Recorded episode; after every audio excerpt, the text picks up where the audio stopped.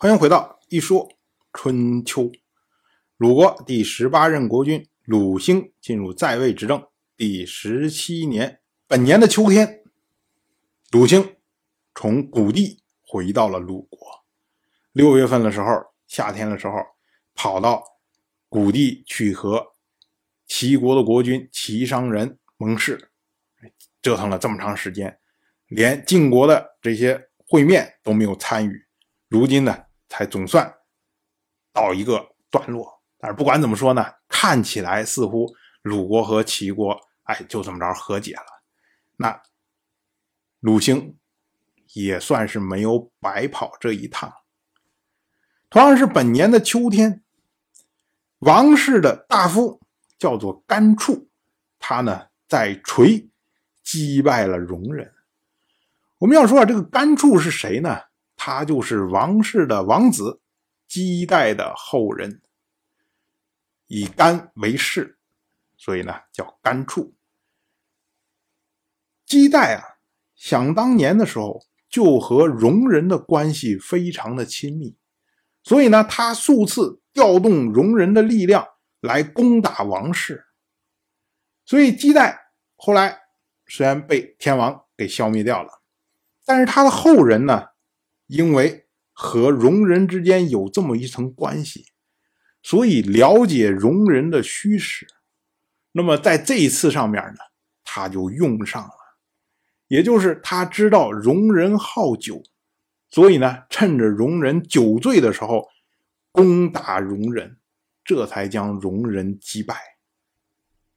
到了本年的冬天，十月，郑国的太子郑仪。和大夫石楚作为人质前往晋国，也就是说，郑国和晋国之间互换人质为信。同样是本年的冬天，鲁国的公子鲁随前往齐国拜谢谷地的盟誓。我们说啊，鲁随这次去其实就是为了把谷地的盟誓做实，就是我们前面盟誓了，然后我紧跟着去拜谢。然后这样的话呢，你如果没有反对的话，那应该是盟誓就坐实了。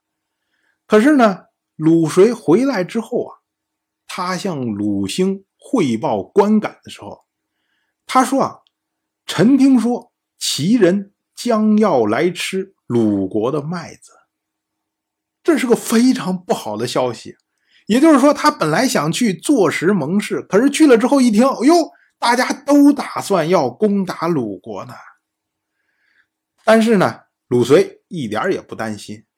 他说：“啊，以臣之见，恐怕这是做不到的，因为齐国的国君齐商人，他说话毫无远虑啊。我们鲁国的先大夫长孙臣曾经说过：‘民主偷，必死。’”这意思呢，也就是说啊，说民众的主宰啊，民众的首脑，如果他没有远虑，他过分的侥幸行事，那么呢，就是离死不远了。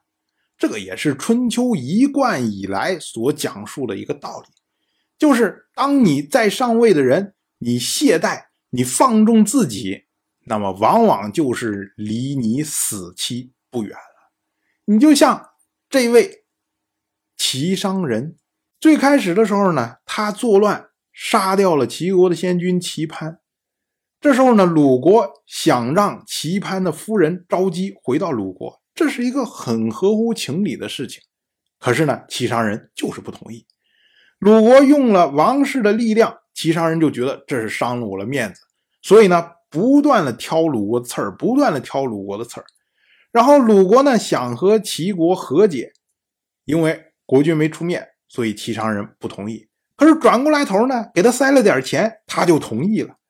同意了之后，转过来头又后悔，又说要来骚扰鲁国。然后鲁国这次呢，是鲁兴出面跟他盟誓，这属于两国之间正式的盟誓。